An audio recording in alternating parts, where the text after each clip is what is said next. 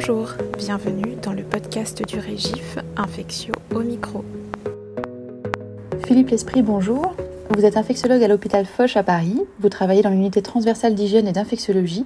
Autrement dit, vous êtes un des référents en anti-infectieux.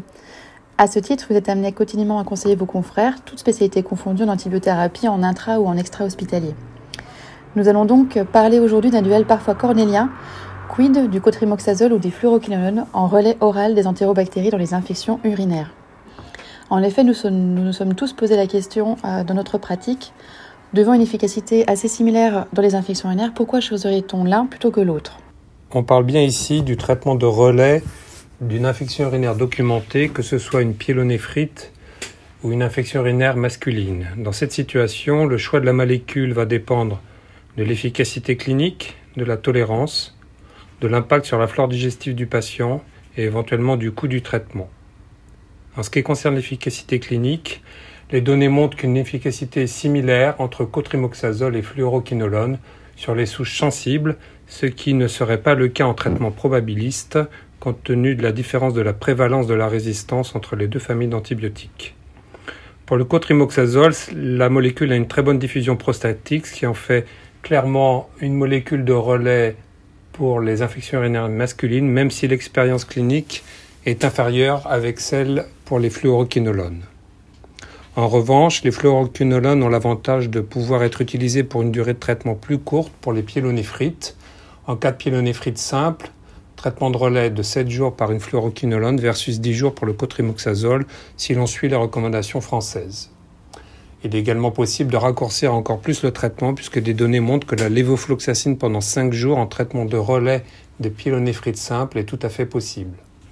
Enfin, on peut espérer que les fluoroquinolones permettent de raccourcir également les durées de traitement des infections urinaires masculines. Notamment, nous sommes en attente des résultats de l'étude randomisée ProstaShort qui devrait permettre de valider un schéma de traitement de 7 jours en relais avec une fluoroquinolone pour les prostatites. En ce qui concerne la tolérance, plusieurs études randomisées menées dans les années 2000 ont montré pour les patients atteints de cystite une meilleure tolérance de la ciprofloxacine comparée à celle du cotrimoxazole avec moins d'effets secondaires et moins d'arrêt prématuré du traitement. Une étude sur les pyélonéphrite a également montré une meilleure tolérance de la ciprofloxacine, toujours en comparaison au cotrimoxazole, mais cette étude présente des biais puisque les durées de traitement entre les deux groupes n'étaient pas comparables. Enfin, plus récemment, une étude menée en vraie vie, donc en vie réelle, à l'hôpital de Nice, et récemment publiée dans Infectious Disease Now, apporte des éléments intéressants et confirme ces anciennes observations. L'étude porte sur 640 patients, dont 54% ont eu un traitement de relais par une fluoroquinolone et 46% un traitement de relais par le cotrimoxazole. Cette étude montre que les taux de guérison clinique entre les deux groupes de patients sont tout à fait similaires et très bons mais néanmoins, on observe plus d'effets indésirables avec le traitement de relais par cotrimoxazole, 5,7% dans ce groupe versus 2,3% dans le groupe ayant un traitement de relais par fluoroquinolone, avec notamment une incidence plus importante d'insuffisance rénale. Cette étude montre également une prolongation de la durée de séjour de deux jours dans le groupe cotrimoxazole, sans que les auteurs expliquent les raisons de cette prolongation de la durée de séjour et donc sans pouvoir établir de lien de causalité. Concernant l'impact sur la flore digestive, il faut prendre en compte l'impact sur le microbiote digestif des patients, dont nous allons reparler plus tard, mais également le risque d'infection à Clostridium difficile. Sur ce plan, le cotrimoxazole est rangé dans la catégorie risque intermédiaire, avec un odeur ratio de 2,7 en termes d'incidence de, de l'infection à Clostridium comparé aux patients ne recevant pas d'antibiothérapie, du même niveau que les macrolides et les pénicillines, alors que les fluoroquinolones sont rangés dans la catégorie haut risque avec un odeur ratio de 5,5 comme les céphalosporines et les carbapénèmes. Sur ce plan, avantage donc au cotrimoxazole. Pour aller plus loin, y a-t-il une différence en termes d'impact écologique qui pourrait nous aider à choisir une molécule plutôt que l'autre? De premier abord, on répondrait facilement que les fluoroquinolones ont un plus grand impact écologique que le cotrimoxazole sur la flore digestive des patients. En effet, l'effet collatéral négatif des fluoroquinolones sur le microbiote est bien démontré, notamment pour la survenue de résistance de Pseudomonas aeruginosa à la ciprofloxacine, mais également pour le risque de sélection de Staphylococcus aureus résistant à la méticilline. Cet effet collatéral est également très probable pour la survenue d'infections à entérobactéries BLSE. Épargner les fluoroquinolones est également aussi important pour préserver leur efficacité globale et pouvoir maintenir l'utilisation possible de ces molécules en traitement probabiliste des infections urinaires chez les patientes n'ayant pas de fluoroquinolone dans les six derniers mois. Pour le cotrimoxazole, les études sont plus anciennes. Elles ont également cependant montré un impact collatéral important, notamment en prophylaxie des diarrhées des voyageurs, avec sélection d'entérobactéries dans le tube digestif et acquisition de plasmides de résistance. Ces plasmides de résistance codant pour une résistance croisée à d'autres familles d'antibiotiques, ampicilline, streptomycine et tétracycline. Un impact significatif du cotrimoxazole a également été démontré sur la flore digestive de patientes recevant une prophylaxie par cette molécule pour des infections urinaires récidivantes, avec un impact similaire à celui de la norfloxacine, contrairement à la nitrofurantoïne pour lequel aucun impact n'était démontré. Ces effets collatéraux de ces deux familles d'antibiotiques sont parfaitement mentionnés dans les recommandations de traitement des infections urinaires, que ce soit la recommandation américaine de l'IDSA, mais également les dernières recommandations françaises. Ainsi, les recommandations françaises de 2018 précisent que les fluoroquinolones ont un impact écologique important, du même niveau que celui des céphalosporines de troisième génération, l'impact du cotrimoxazole étant estimé légèrement inférieur, de niveau comparable à celui de l'amoxicilline acide clavulanique. Dans la stratégie de relais du traitement des pyélonéphrites, les recommandations françaises donnent la priorité à un relais par l'amoxicilline et en cas de souche résistante, mettent au même niveau la possibilité d'un relais entre fluoroquinolone, cotrimoxazole, amoxicilline, acide clavulanique et céphalosporine de troisième génération par voie orale. Pas de différence à ce niveau-là. En, quelques mots, quelles sont les grandes catégories d'effets secondaires auxquels s'attendent dans ces antibiothérapies Pour les fluoroquinolones, tout le monde connaît et garde en tête le risque de tendinopathie, qui peut s'observer notamment mais pas exclusivement chez les patients sportifs. Ce risque est également possible chez les patients recevant une corticothérapie pour lequel il faudra prendre une attention particulière.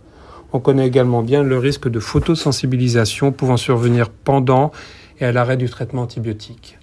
Par contre, les effets secondaires neurologiques et psychologiques, neuropathie, troubles du sommeil, dépression, état confusionnel, sont moins connus, mais doivent être surveillés car ils peuvent survenir notamment chez les sujets âgés. Les fluoroquinolones ont fait l'objet d'une alerte de l'Agence européenne du médicament en mars 2019, entraînant des restrictions dans leur utilisation, notamment abandon de l'utilisation de ces molécules en prophylaxie, éviter l'utilisation de ces fluoroquinolones pour le traitement des affections légères à modérées.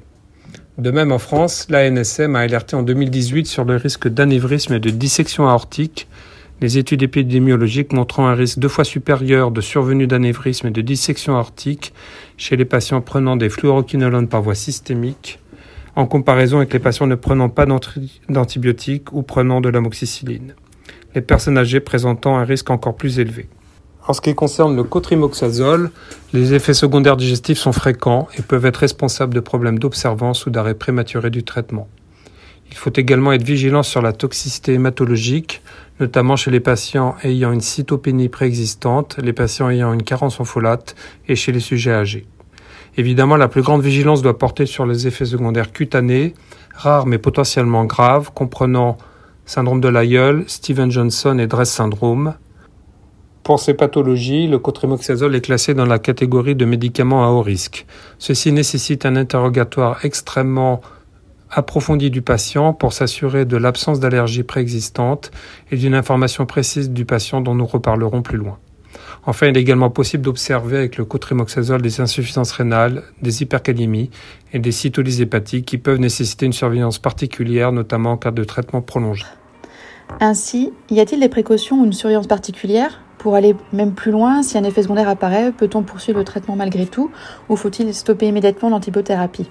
Comme pour toute prescription médicamenteuse, prescrire une fluoroquinolone ou du cotrimoxazole nécessite de prendre le temps de s'entretenir avec le patient ou la patiente pour vérifier l'absence d'antécédents d'allergie ou d'intolérance, lui expliquer les principaux effets secondaires, les modalités de surveillance, la conduite à tenir en cas de survenue d'effets secondaires et surtout s'assurer de la bonne compréhension des explications données.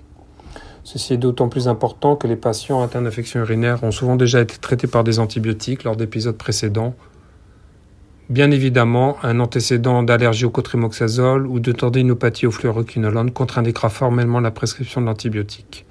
De même, en cas de survenue d'une éruption sous cotrimoxazole ou de douleur tendineuse sous fluoroquinolone ou d'un état confusionnel, le patient doit immédiatement interrompre son traitement antibiotique et prendre un avis médical pour envisager un traitement de relais. Il faut également se rappeler que ces antibiotiques sont à élimination rénale et que leur posologie doit donc être adaptée à la fonction rénale du patient en s'aidant des outils disponibles tels que le GPR. Enfin, comment vous, au quotidien, choisissez-vous plutôt l'un que l'autre? En premier, je vérifie par l'interrogatoire du patient l'absence d'allergie, d'intolérance, et je m'assure que le patient ou son entourage est en situation de bien comprendre la conduite à tenir en cas de survenue d'effets secondaires. Si ces conditions sont remplies, ma préférence va au cotrimoxazole pour préserver l'efficacité des fluoroquinolones, notamment en cas d'infection secondaire, sauf dans les situations où un traitement court par l'évofloxacine, par exemple les pyélonéphrites simples, est possible. En revanche, dans les situations où le suivi me semble plus difficile avec des problèmes d'observance et de compréhension du traitement, je donne clairement la préférence au fluoroquinolone. Il faut reconnaître qu'on manque d'études comparatives récentes et en ce sens, le récent travail mené par les infectiologues de Nice est tout à fait intéressant. Et au bon respect des durées de traitement, domaine dans lequel nous avons encore beaucoup de progrès à réaliser. Philippe Esprit, merci beaucoup et bonne journée à tous. Merci à vous et bonne journée.